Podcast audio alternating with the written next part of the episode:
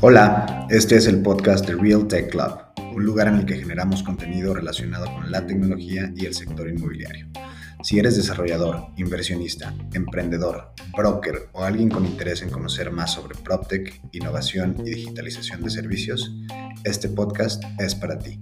Agradecemos a nuestro media partner Inmobiliare por formar parte de esta iniciativa. Inmobiliare es una plataforma de contenidos y eventos especializada en el sector inmobiliario en México y Estados Unidos.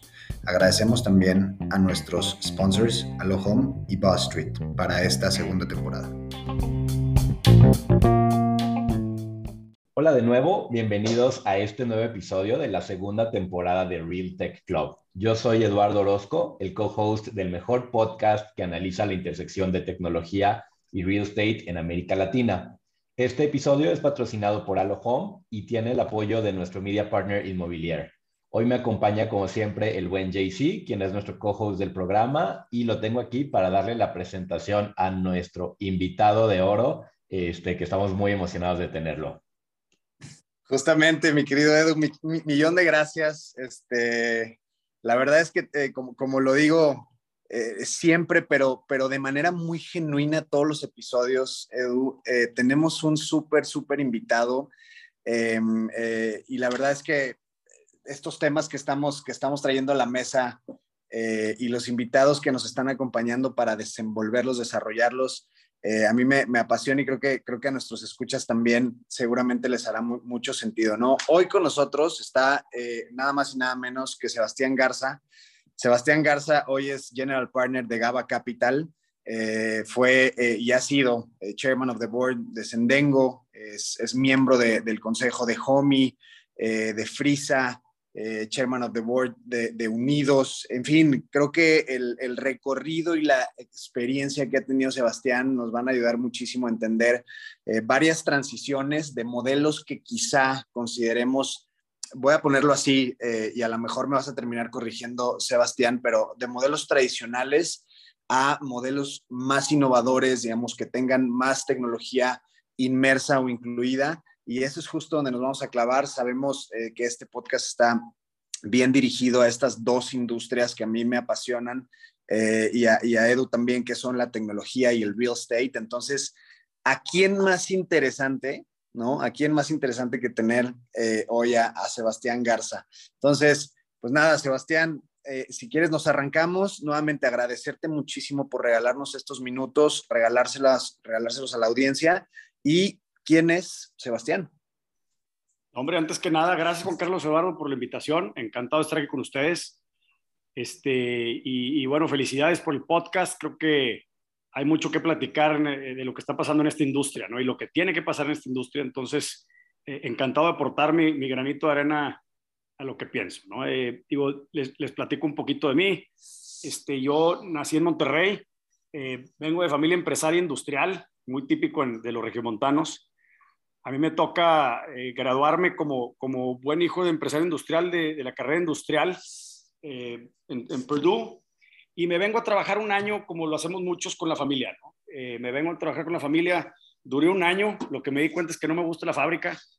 la verdad es que me di cuenta que era mucho más callejero y no, no, no aguanté el, el, ritmo de fábrica. ¿no? Y, y, la verdad es que me salí pues, sin, sin, sin una idea clara. ¿no? lo que sí es que me gustaba estar en la calle, eh, me gustaba trabajar por proyectos y, lo que empecé a hacer en ese entonces, pues empecé a, ver oportunidades en el sector inmobiliario. Yo en ese entonces tenía 23 años y, lo que vi es, oye, pues aquí hay una tierra interesante de una familia que conozco, aquí hay un desarrollador que hace esto, los junté, empezamos a hacer un proyecto ahí, yo a cambio de un premio, este, y empecé a hacer cosas de ese tipo, empecé como a hacer deals, ¿no? Eh, vi igual en el portafolio de repente lo que pasa mucho en las, en las empresas familiares que empiezan a comprar tierra que está en el balance del negocio, ¿no? Entonces me metí a ver el, balance del negocio familiar y vi una tierra que estaba ya abandonada industrial. Soy, ¿sabes qué? Pues esta tierra industrial vale tanto, si compramos la de atrás, le triplicamos el valor, entonces las juntamos y lo vendemos. empecé a hacer deals eh, y entretenerme con eso, ¿no? Eh, a, los, a los 3, 4 años me fui al MBA me casé y me fui a vivir a, Washington. Tuve dos años padrísimos de luna de miel en Georgetown. Y, ahí conocí por primera vez el término de private equity. Y dije, ah, mira, esto es lo que hago yo. Este, ni, no le había puesto nombre en ese entonces, estamos hablando del, del 2008, eh, este, cuando se vino la crisis, ¿no? Eh, tengo la, la, fortuna de, de, de, vivir en Washington y conocer The Carlyle Group. Me les acerco básicamente, oye, quiero aprender más de esto y me ofrecen chamba. Entonces, eh, trabajo con The Carlyle Group el verano de, antes de mi segundo año lo envié y el segundo año. Entonces, conozco el mundo de private equity, veía que en México y en la TAM no existía. En ese entonces, Amexcap iba naciendo, o sea, empezaban algunos fonditos y, no existía el, mundo. De hecho, nació, creo que Amexcap en el 2009, eh, si mal no recuerdo. Este, y, no existía el mundo, la verdad es que venía yo a platicarles a, pues a gente inversionista sofisticada y como que no entiendo cómo, pero ¿por qué cobran el 2% y el 20%? Como que pues, si el banquero me cobra el punto 7, o sea, como que había un, un, tema como que todavía no existía este mundo, ¿no? Entonces, pensar en ese entonces en Venture Capital era pues un long shot, ¿verdad? O sea, no en Private Equity no había salidas. El, el, el típico, pues como bien ustedes saben, los, los mexicanos o los latinoamericanos somos muy asset lovers. Eso, es bien difícil que las familias vendan su negocio.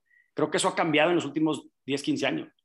Este, y, y creo que en ese entonces yo no veía muy claro eh, el, el, tema de private equity, mucho menos el tema de VC, pero sí se veía muy claro que había muy poca sofisticación en el tema inmobiliario. O sea, en ese entonces Carlyle entró con un fondo, no le entendieron a México, tiene sus idiosincrasias distintas que Estados Unidos este, y se salen, ¿no? Eh, se salen de México y yo les dije, es que hay que agarrar la oportunidad diferente. Y, lo que hice, yo decido regresarme a México y arrancar Gaba. Eh, en ese entonces yo sabía que no iba a poder solo.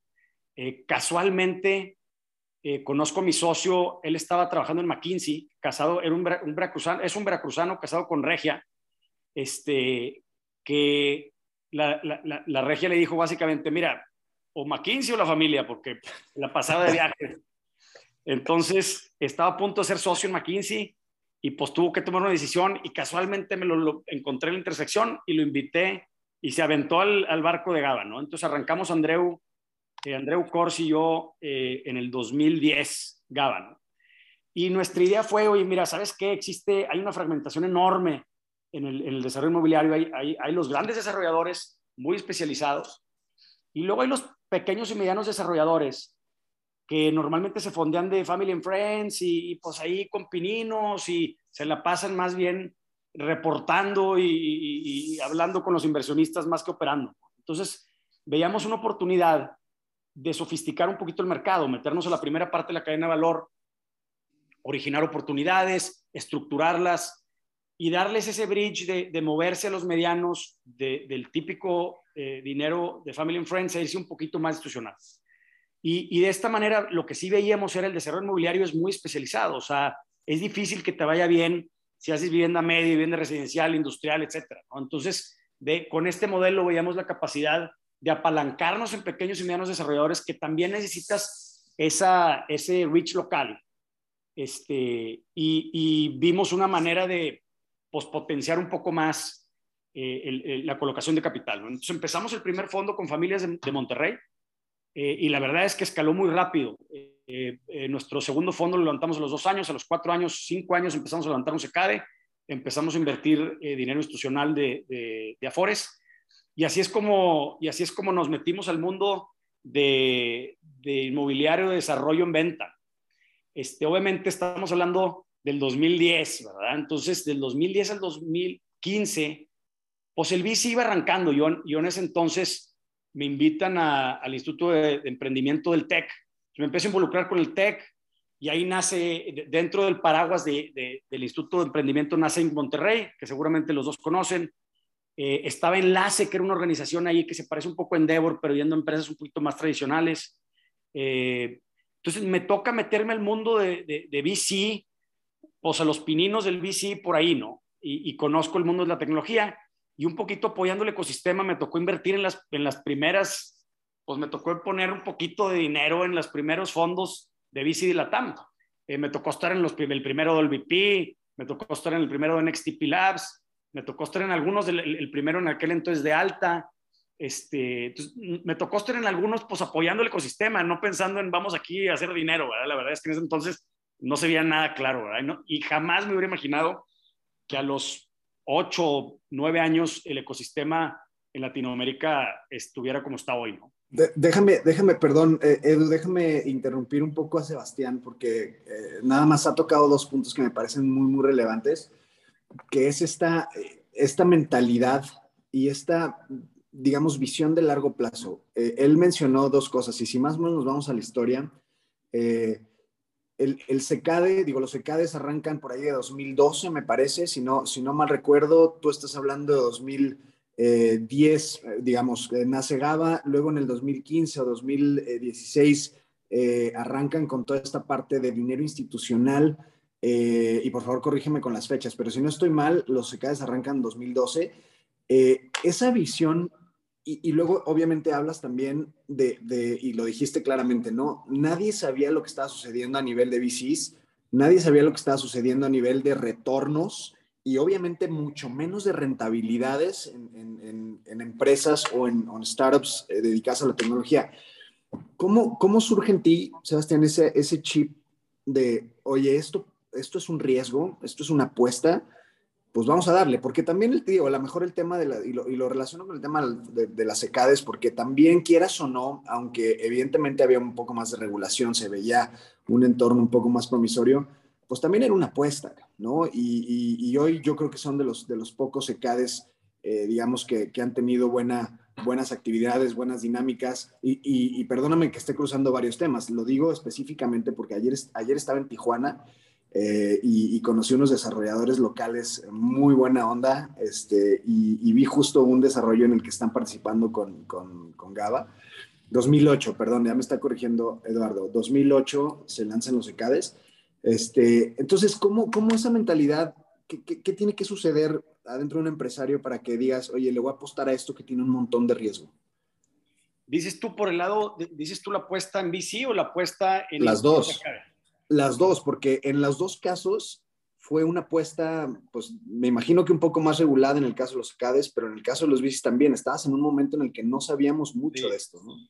Mira, la realidad, mira, vamos a empezar por los CADES, ¿no? Creo que el SECADE es un vehículo que tenía que suceder, tiene muchas fallas, o sea, no es un vehículo perfecto. Creo que, creo que era la manera, la única manera de que las Afores pudieran invertir, ¿no? Eh, tradicionalmente el dinero, pues era de family offices, ¿verdad? O sea, no, no, no, no. Y, si tú te pones a ver, digo, obviamente hay dinero en los family offices, pero comparado con las Afores, pues es muy poquito. Eh, entonces, como que tenía que suceder, ¿no? Y, creo que el, el, el aventarte por ahí, ahora, desafortunadamente, pues cuando vas arrancando, van a, todos están aprendiendo, ¿verdad? Entonces, tanto la estructura del vehículo no era, no era muy buena, el poco conocimiento de invertir en este tipo de vehículo o en este tipo de, de, pues de producto, por llamarlo así, alternativo, pues también era nuevo en, las Afores. Entonces, pues hubo un poquito de todo, ¿verdad? Eh, mucha gente, pues que levantó, levantó, levantó y les dieron, les dieron, les dieron sin hacer mucho. Este, entonces, pues bueno, creo que difícil, difícil cómo regulas porque tienes que dejarlo libre, pero al final del día, pues hay una responsabilidad como, como manager, ¿verdad? De, de, pues invertir el dinero de, la gente, ¿verdad? Y, y, creo que creo que tenía que haber un brinco y se ha sofisticado muchísimo más. Creo que ahorita las Afores son mucho más meticulosas en cómo invierten, ya invierten en, eh, afuera de México, entonces se están sofisticando mucho más son mucho más cautos en, la manera en que, en que lo hacen. Entonces creo que va a haber una depurada de managers, ¿no? Y creo que vamos a quedar pocos los que somos un poquito más disciplinados y hemos sido más cautelosos con el tema del uso del management fee, eh, con, el, con la manera en que se invierte, etcétera, etcétera, ¿no? Entonces creo que ahí pues creo que era una oportunidad a tocar ese, ese, ese dinero porque pues te, exponencia como, como fondo, pero sí tenía, obviamente tiene sus riesgos de, de pues no volver a tocar dinero de ese tipo. Y creo que lo que toca hacer es ser muy disciplinado, muy ordenado. Eh, nosotros hicimos una coinversión fuerte diciendo, y yo también voy a meter nuestro dinero alongside, ¿verdad? Y creo que eso ayudó bastante, ¿no? Y, creo que pues, hemos tenido, la verdad es que nos ha ido, afortunadamente, nosotros, fíjate, nosotros empezamos a invertir en 2017 dinero de las Afores, eh, justo cuando la vivienda residencial empieza a bajar. Y nosotros afortunadamente lo empezamos a ver y cambiamos la tesis, nos fuimos a vivienda media y nos ha de maravilla en el fondo. Este, y creo que eso es lo que nos permite a nosotros el, el, el, ser como, el operar como fondo y por medio de desarrolladores, pues nos permite cambiar la tesis, movernos algo más, etcétera.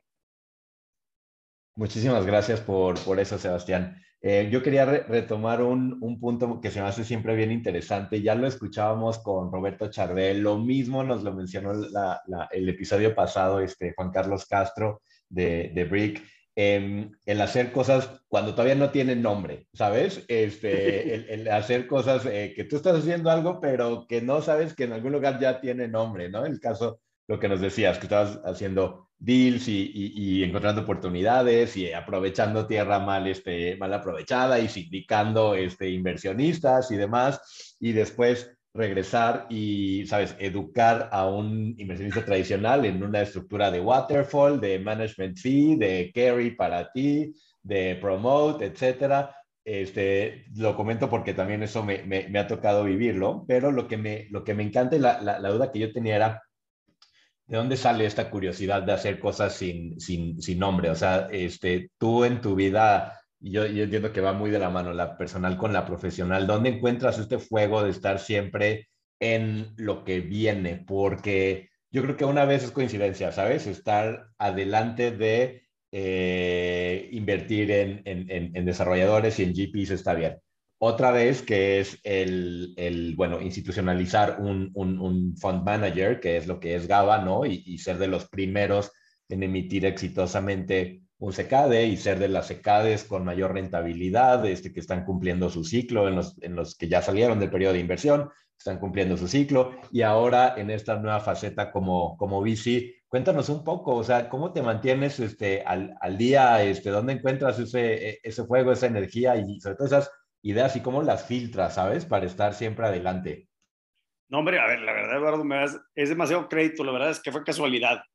este, honestamente, cuando me salí, cuando empecé con este tema, pues el que no le ponía nombre, pues ya existía, ¿verdad? O sea, la verdad es que esto, pues no es nuevo, ¿verdad? O sea, gente que sindica, que encuentra oportunidades. La verdad es que yo nunca he sido un gran operador, o no me reconozco como un gran operador, pero sí creo que, pues, pues lo que sí he hecho es identificar talento, identificar oportunidades y juntarlas, ¿verdad? Y, creo que, que eso es lo que siempre tengo más bien un ojo en eso, más que en operar. Y siempre me, me he puesto en una posición para estar dedicando tiempo a eso más que operar. Cuando empiezas a operar, dejas de pensar en eso. Y, creo que afortunadamente tengo a Andreo, mi socio, que es mucho más operativo y a mí me ha permitido un poquito, pues ver las cosas un poquito más de 10.000 pies de altura. Eh, en el momento en que empiezas a operar, pues de repente tienes la ceguera de taller o vas como los caballos de carreta, ¿verdad? O sea, tapado así, o los de toros, ¿verdad?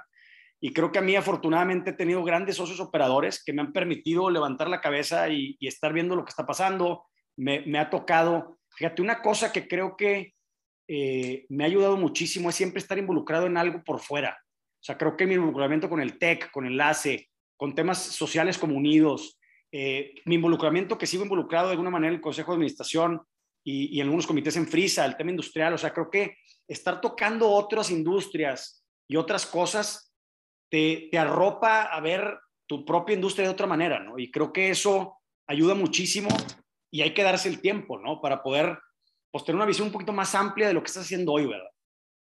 Muchísimas gracias, clarísimo, Sebastián. Y bueno, nos quedamos en los early days de, de bici. Cuéntanos. Sí, eh, sí eso no le contesté a Juan Carlos. Oye, la verdad ahí también fue, no crees que estaba diciendo, no, aquí vamos a invertir y va a ser el futuro. Fue para apoyar el ecosistema. Este, creo que la verdad es que tenía que pasar. Eh, creo que hay un gran talento emprendedor en, en Latinoamérica y hay muy poco dinero persiguiéndolo. Creo que había o hay todavía muy poco apetito por el riesgo. Este, y, creo que hay poco, poca credibilidad en lo que la tecnología puede permitir en cuanto a escala. Creo que se ha pasado la mano en los últimos cuatro o cinco años, y ahorita hablamos de eso, pero, creo que mucha gente sigue pensando de una manera muy tradicional a la hora de invertir. Y, creo que la mezcla es muy buena, o sea, creo yo, yo, sigo siendo muy tradicionalista, o sea, a mí me gusta ver negocios que tengan la capacidad de exponenciar, pero que tengan la capacidad de llegar a break-even, ¿verdad? Este, y creo que esa mezcla, todavía mucha gente quiere ver negocios que estén ya dando rentabilidad, que ya estén arriba de punto de equilibrio, y, y creo que creo que hay mucho, muy poco apetito por ese tipo de empresa, ¿no? Y creo que en ese entonces más, entonces fue un poquito más, oye, vamos a detonar y esperemos que algo salga bien para que empiece a, vibrar este tema, ¿no? Entonces, era un tema más como de sentido de responsabilidad de, detonar el ecosistema, ¿no? Más que un tema de, nombre, aquí está la oportunidad de oro, este es el futuro, este, no crees que fue un tema de, visión eh, este, que, creció así, ¿no? Este, sin, duda creo que fue correcto, eh, ahora creo que han pasado muchas cosas y muchas cosas que se han hecho muy bien y mucha gente clave que ha hecho que se detone, que ha acercado al mundo de bici americano a, la TAM. O sea, creo que hay muchos jugadores claves que han logrado que esto suceda, ¿no? Buenísimo. Creo que, como, como dices, me, parece que, hay, que, es un, que es un campo fértil eh, todavía la TAM y, tocas varios puntos que, que, han cambiado de manera drástica con, con, en los últimos 24 meses, Sebastián, ¿no? Eh, hablabas en otros foros también, esto, que mencionas es bien importante, ¿no? O sea, el, crecimiento desmedido versus una rentabilidad en las empresas startups, ¿no? Entonces, eh, ese, ese, tema, y justo lo platicábamos en, en, el podcast anterior también con Juan Carlos, ¿no? Eh, la, tendencia ha sido esta tendencia, voy a ponerle un nombre WeWork acuñado por mí, pero sabido por todos, que es crece, crece, crece, crece, y evidentemente dejabas de lado un poquito esta esta rentabilidad o este retorno eh, que te habías planteado, ¿no? Entonces, esa parte para mí es súper interesante y mi pregunta y mi duda es, ¿dónde ves hoy las oportunidades, eh, ya que nos platicaste esta transición o esta forma de pensar tuya eh, muy anticipada de invertir en, tecnología, ¿dónde ves las oportunidades justo en, en, la combinación de estos dos sectores, real estate, tecnología? porque obviamente hay muchos, muchas perspectivas, ¿no? Hoy el, real estate pues, se puede ver desde la parte comercial, desde servicios incluso de asset management, eh, desde la parte transaccional, en fin, desde la parte incluso de construcción. Eh, dándole la vuelta un poco por ahí, por, por la página de GABA, eh, entendería que están muy, muy enfocados en esta parte, ¿no? En la parte del desarrollo, de la construcción, etcétera, pero, pero quisiera preguntártelo y, y, y, aparte de eso, ¿dónde ves las oportunidades? Es cómo, cómo, cómo están transicionando estas empresas en las que ya invirtieron o en, los fondos, digamos, eh, de las empresas que ya invirtieron y hacia dónde ves, ¿no? O sea, ¿qué, ¿qué, está sucediendo hacia el futuro o qué ve Sebastián hacia el futuro en este sentido? Sí, lo, lo voy a partir en, en, varias cosas, ¿no? Ahorita digo, creo que una es, una es eh, los emprendedores de los últimos cuatro o cinco años a cómo están acostumbrados a operar y cómo debe de ser hacia el futuro, como yo lo veo. Otra es, eh, ¿qué estamos haciendo en GABA? Creo que, digo, ¿dónde vemos las oportunidades? Creo que es la segunda. Y tres, ¿qué estamos haciendo en GABA eh, y, alrededor? Porque sí estamos haciendo cosas nuevas, no solamente estamos haciendo el fondo de, desarrollo en, en, venta.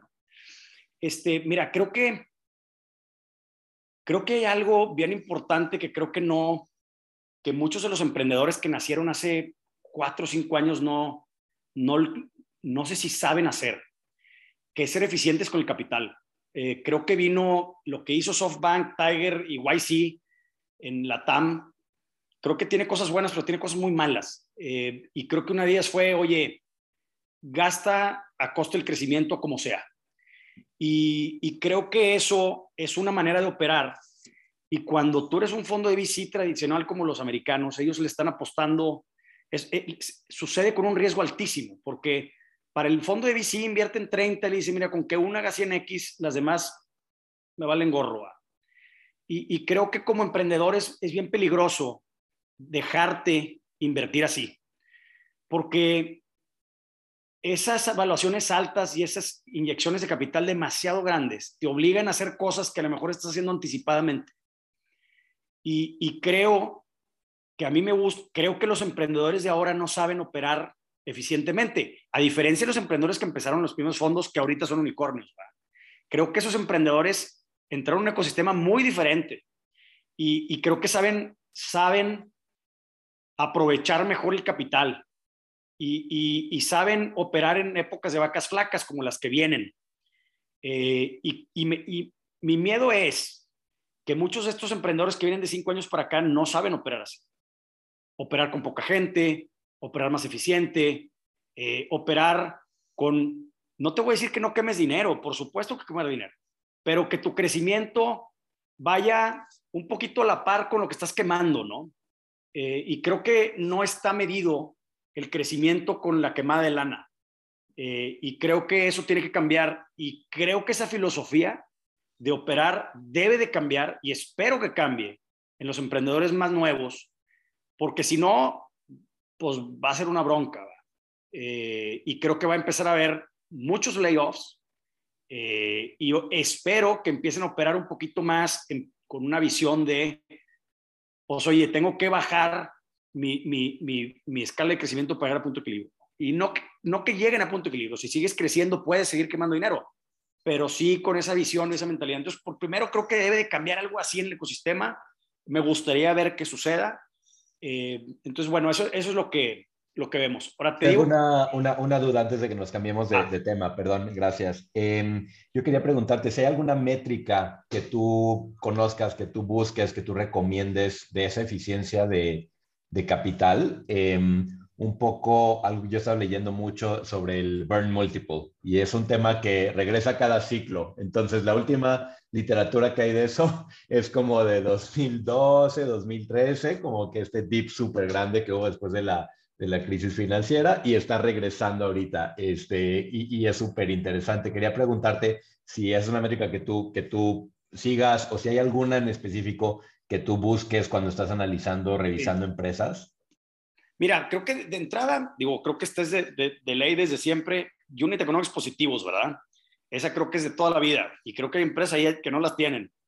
Eh, pero creo que abajo de la línea de unit economics, eh, creo que es importante que tu costo fijo, o por lo menos sí lo veo yo, que lo que estés gastando vaya vaya proporcionalmente a tu crecimiento. O sea, a lo que voy, si estás quemando, te voy a inventar, eh, vamos a decir, vamos a poner números. Eh, imagínate que tienes 100 pesos de, contribución marginal, ¿verdad? O sea, arriba de costos fijos. Y estás creciendo 100% al año, ¿verdad? Pues no debes de quemar más de 200 pesos, ¿verdad? O sea, no debes de quemar lo que estás creciendo. O sea, creo que mientras tengas un neto positivo, creo que es valioso.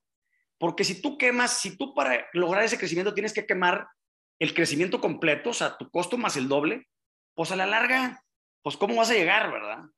Entonces, creo que para mí, mientras sea neto positivo, creo que dependiendo del tipo de negocio, pero mientras sea neto positivo, creo que está bien.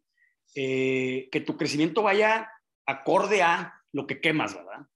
Eh, otra otra forma de, otra forma de decirlo, claro, otra, pero otra forma de decirlo sería, si vas a quemar un dólar extra, que generes por lo menos un dólar extra, ¿no? Por lo menos, ¿no? Exactamente. ¿Sí?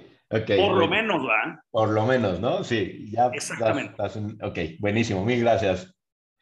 Sí, eh, así lo veo yo, no sé si bien o mal, a lo mejor es un poco una manera tradicionalista de verlo, pero... Yo, yo creo que está muy bien y, y nuevamente que, creo que ese es el concepto de burn multiple, ¿no? Que es qué tan eficiente para cada dólar adicional de revenue, cuánto gastas en un dólar adicional de inversión, ¿no? Entonces, es, esa, es, es, la inversa de lo que tú dices, pero es exactamente el mismo concepto. Justo quería preguntártelo, porque yo sé que es algo que tú, que tú ves muy, muy de cerca.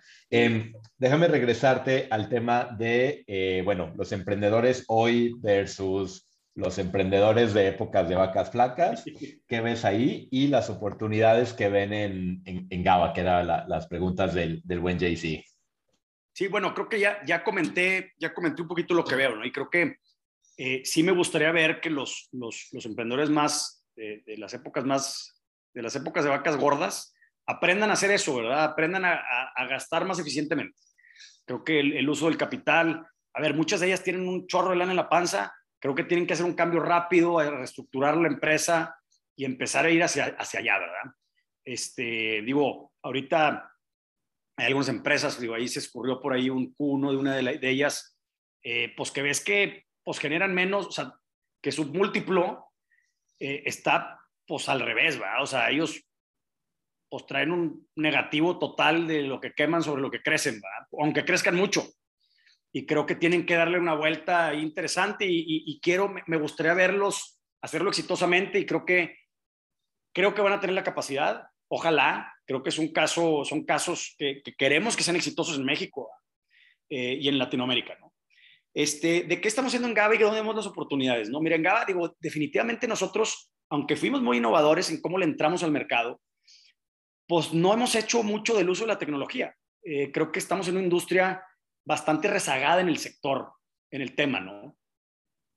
Pero reconocemos que están sucediendo cosas que pueden hacer que cambie, que cambie, el, mundo o, la industria, ¿no? Y creo que el pionero en, en, el tema ha sido Airbnb. O sea, Airbnb cambió por completo eh, el, el, sector vacacional. Eh, y creo que, creo que como, como en ese nicho o en ese sector específico de hospitality, Airbnb lo ha cambiado, creo que puede venir muchas otras cosas desde en toda la cadena, ¿no? Eh, desde supply chain, o sea, creo que hay una oportunidad enorme en cuanto a materiales de construcción, eh, rápido, eficiente, etcétera. Hay un tema enorme en el tema de brokeraje que está creciendo mucho. Eh, hay un tema enorme en, en, eh, en, herramientas de eficiencia, como lo están haciendo en Alo como ustedes, dado en eficiencia de, de, de, uso para venta, etcétera. O sea, creo que hay muchas áreas en donde se puede property management, este, desde temas, igual temas de, inteligencia, de, de, data, en eh, edificios inteligentes para medir utilización, para medir el uso, para la hora de desarrollar, hacerlo más eficiente. hay muchos espacios donde se puede tocar el tema de real estate de una u otra manera. Este, en GABA, pues obviamente, ¿qué, nos ha pasado? Pues em, hemos empezado a ver en los últimos años cómo empiezan a surgir estas PropTechs, ¿no? Eh, y obviamente dijimos, mira, no, no, podemos, no podemos quitar el dedo, no podemos eh, poner eso a un lado. La verdad es que eh, son empresas con gente exitosísima, están haciendo las cosas, algunas mejor que otras, pero definitivamente hay apetito y hay algo ahí que hay que hacer. Eh, decidimos aliarnos con un fondito, con, con, unas personas y con socios nuestros. Lo que hicimos es lanzar un fondo de PropTech. Eh, va a ser un fondo que está cerrando ahorita su, primera, su primer cierre. Estamos teniendo nuestro primer cierre. Va a ser un fondo pequeño. Queremos realmente, es un fondo de 20 millones de dólares que tenemos pensado invertir muy early stage. O sea, queremos hacer, sí, siempre pre-serie A, si acaso algún follow-on serie A, pero queremos entrar en etapas muy tempranas y, estamos invitando a todos nuestros socios desarrolladores que tenemos, los estamos invitando a invertir porque somos, son, pues al final del día son el perfecto lugar para pilotear oportunidades. Eh, entonces, cuando hay el interés de ellos de, tener un interés en, en, las empresas que estamos invirtiendo, pues creo que lo hace muy fácil el que, oye, pues ven para aquí, vamos a pruébate conmigo, ¿no? Entonces creo que estamos creando un ecosistema padre para que cualquier PropTech de la TAM eh, que se quiera lanzar en, en, México, pues nuestra plataforma sea un lugar ideal eh, para, tener, para tenernos, ¿no? Entonces creo que eso es algo que nos tiene entusiasmado, que creo que tenemos que, que, estar ahí.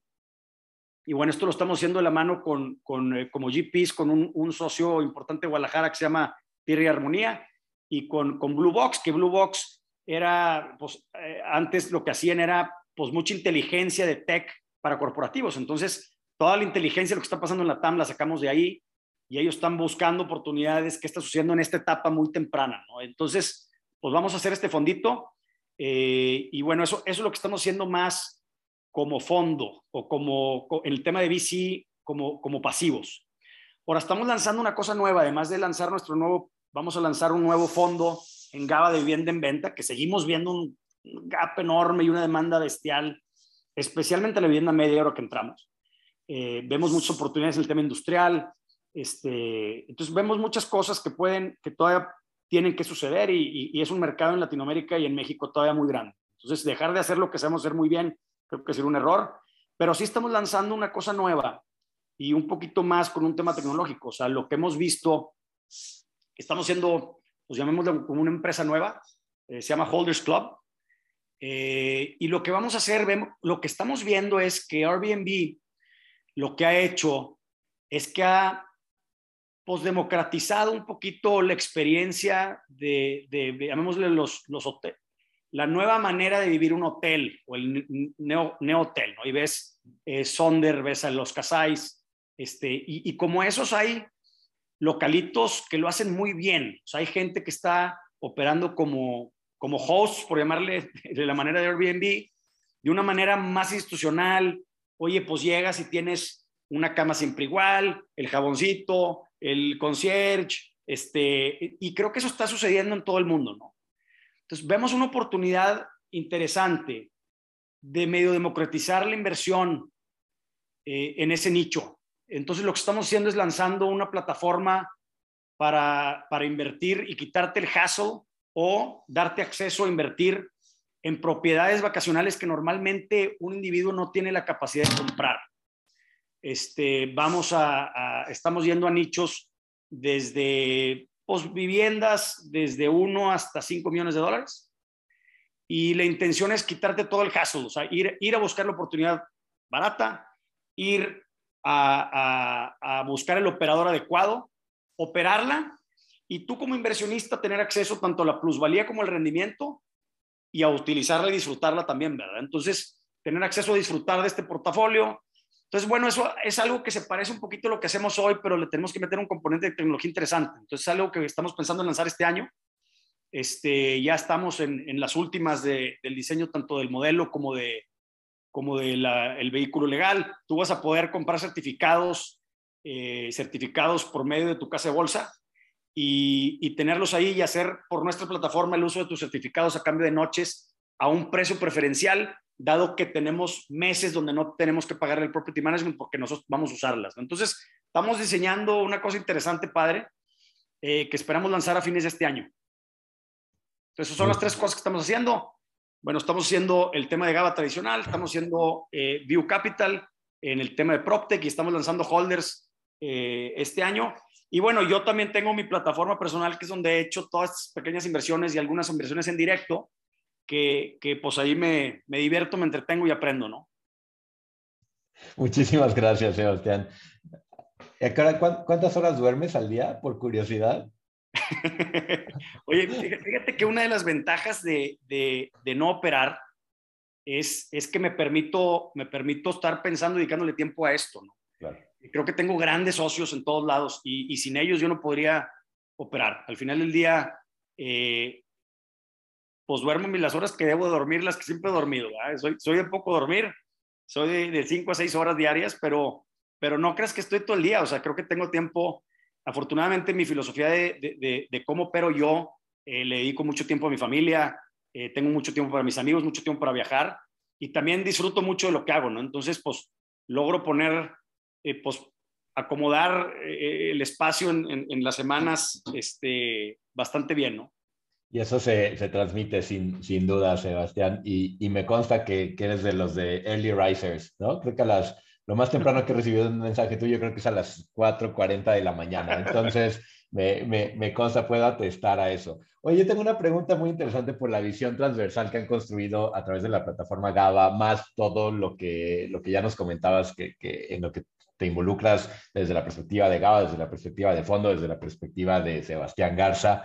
Eh, Parte de nuestra audiencia, además de emprendedores, son desarrolladores inmobiliarios que están justo en ese momento de qué tanta tecnología, si le entramos, no le entramos, qué tanto le entramos, qué hacemos, qué probamos, cómo lo pensamos.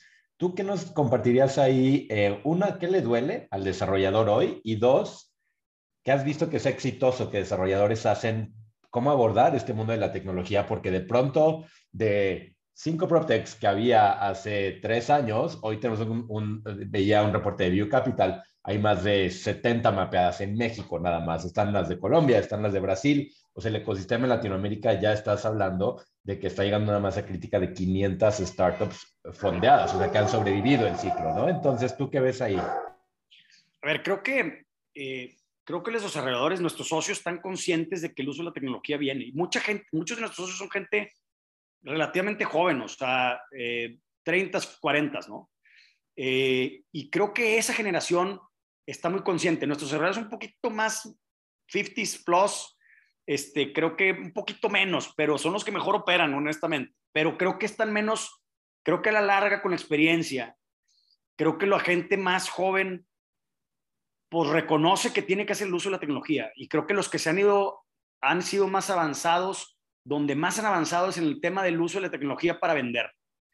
Eh, creo que ahí es donde ha estado la papa eh, y creo que hay muchos espacios donde se tiene que usar, pero definitivamente creo que la gente hoy utiliza mucho más eh, el Internet para comprar y creo que confía más en las herramientas que tienes disponibles para interactuar con estos espacios que, tienes que comprar, que quieres comprar, etcétera, ¿no? Entonces creo que los desarrolladores ahí lo ven, lo ven bien.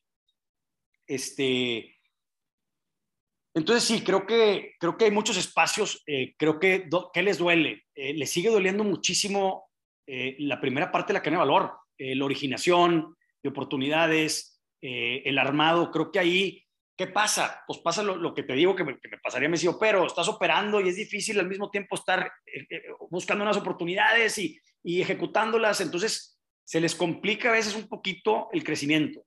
creo que es donde nosotros les hemos ayudado mucho. Al final del día hemos logrado ser un brazo originador de nuestros socios y los hemos habilitado a crecer más rápido porque hay muchos que nos dicen, ¿sabes qué? Me llevó esto, no tengo tiempo, velo tú.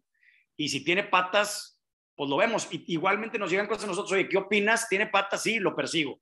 Entonces creo que hemos sido como un, pues, un, eh, operador de ellos en paralelo de su originación y, su análisis, etcétera.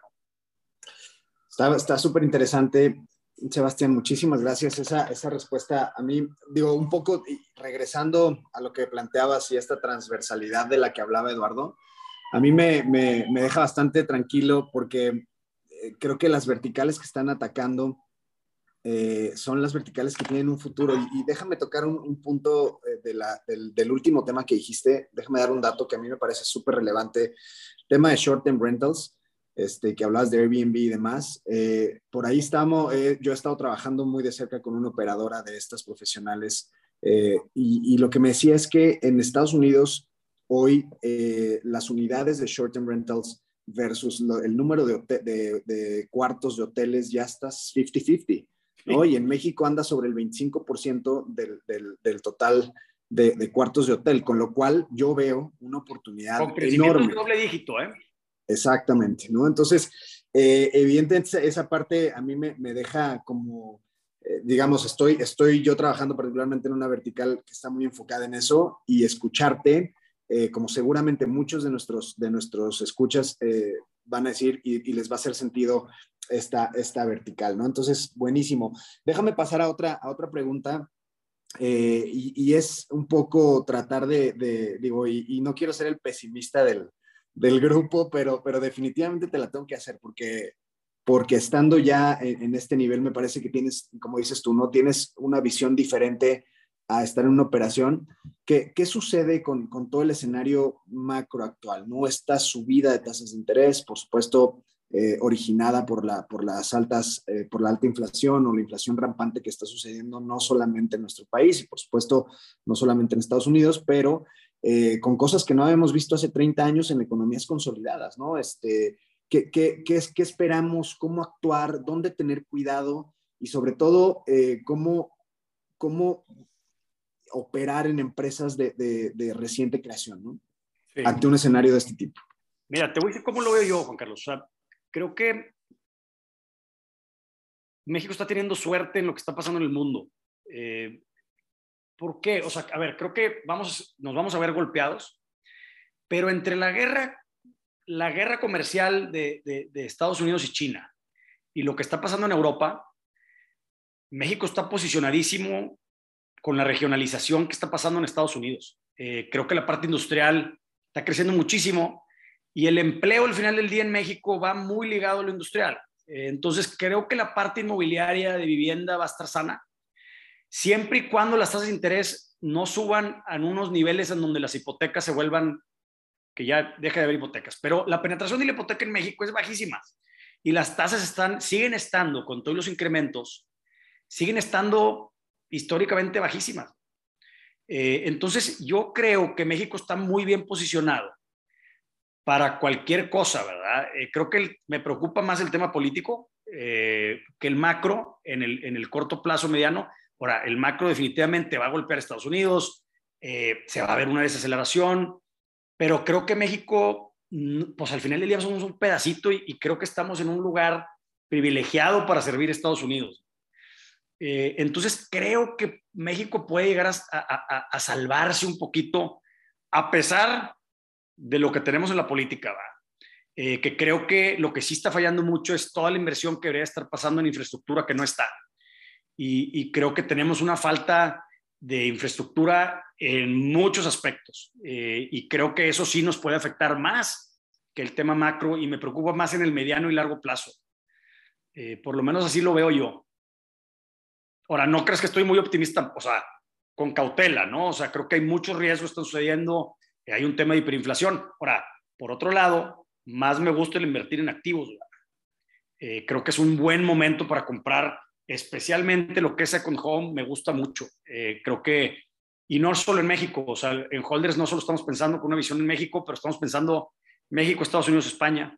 Eh, creo que hay una oportunidad enorme. Creo que en España, por ejemplo, con cómo está la devaluación del euro contra el dólar, eh, con cómo viene la inflación, o sea, creo que hay una oportunidad padre de realmente hacerte activos.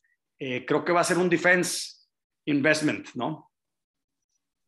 Muchísimas gracias. Sebastián, por esa, por esa opinión este, honesta, pero me encanta siempre el encontrar la oportunidad sin importar el ciclo, ¿no? Y creo que los que ya hemos pasado por más de un ciclo este, invirtiendo, jugando a veces a la ofensiva, a veces a la defensiva, hay que encontrar esas oportunidades porque totalmente de acuerdo contigo y lo has mencionado a lo largo del episodio, ¿no? Sigue habiendo ineficiencias en la colocación de capital, sin duda alguna, sigue habiendo una demanda gigantesca de vivienda, ¿no? Que es demográfica, sigue habiendo una demanda gigantesca de experiencias turísticas, ¿no? Y de oportunidades de inversión, potencializando esas experiencias. Sigue habiendo una demanda gigantesca de logística y todas las cosas. Entonces, pues yo en cada una de esas veo lo que tú dices y además veo que están ejecutando sobre esas líneas. Entonces, queríamos este, pues reconocer eso y felicitarte. Te voy a hacer un fast round de tres preguntas rápidas para, para terminar y vamos cerrando. Em, ¿Tu libro favorito? Híjole, tengo varios, pero eh, el libro que a mí me cambió mucho mi mentalidad es The Obstacle is the Way, eh, de Ryan Holiday. Creo que ese libro me dio la entrada al estoicismo y comparto mucho la filosofía estoica. Entonces ese libro para mí es una maravilla. Creo Buenísimo. y creo que aplica en muchas áreas. Creo que en temas personales, en temas de negocio. Es un libro que a mí me, me gusta mucho. Además, muy buena recomendación, creo que para el momento que estamos viviendo, The Obstacle is the Way. Este, justo aquí lo traigo en mi, en mi podcast, lo estoy esperando en mi, en mi Kindle, lo estoy releyendo porque este, muy ad hoc a momentos de crisis. Te lo, te lo vamos a tomar y aquí ponemos el link abajito. Em, la mejor inversión sería... En la familia. Muy buena respuesta, muchas gracias. ¿Y el lugar favorito de Sebastián? Híjole, tengo muchos. La verdad es que me considero muy gozador. Me gusta mucho viajar. Pero uno de mis lugares favoritos hice aquí cerquita de Monterrey, eh, me, eché, la tarea de, diseñar yo mismo y construir una cabaña eh, aquí en la montaña, en la Sierra de Santiago, aquí a 40 minutos de aquí de Monterrey. Y es uno de mis lugares que me desconecta los fines de semana, padrísimo con mi familia. Y creo que es, pues diría que es mi lugar favorito. Hombre, pues millón de gracias por esas respuestas. Siempre eh, tener este tipo de, respuestas aterrizadas eh, eh, nos gusta mucho personalmente, a mí personalmente y obviamente a nuestros escuchas. Pues Sebastián, no me queda nada más que agradecerte el tiempo, de verdad fue muy, muy valioso para nosotros poder conversar contigo y estoy seguro que para todos eh, quienes nos escuchan, todos y todos quienes nos escuchan va a ser también igual de, de valioso. hoy aprendimos un montón, seguramente estás de acuerdo, Edu.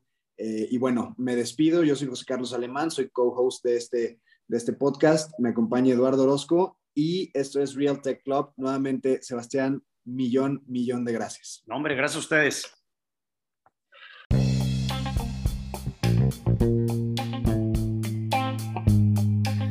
Este fue un episodio más de Real Tech Club. No te olvides de seguirnos en nuestras redes sociales LinkedIn, Instagram y Twitter. Nos vemos en dos semanas.